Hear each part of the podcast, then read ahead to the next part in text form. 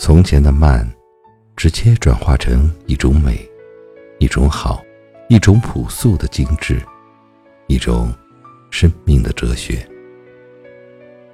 欢迎收听为你读诗。今天要为你带来的是作家木心的诗《从前慢》。记得早先少年时，大家诚诚恳恳，说一句是一句。清早上火车站，长街黑暗无行人。卖豆浆的小店冒着热气。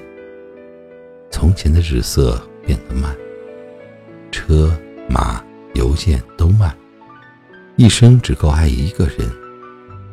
从前的锁也好看，钥匙精美有样子，你锁了，人家就懂了。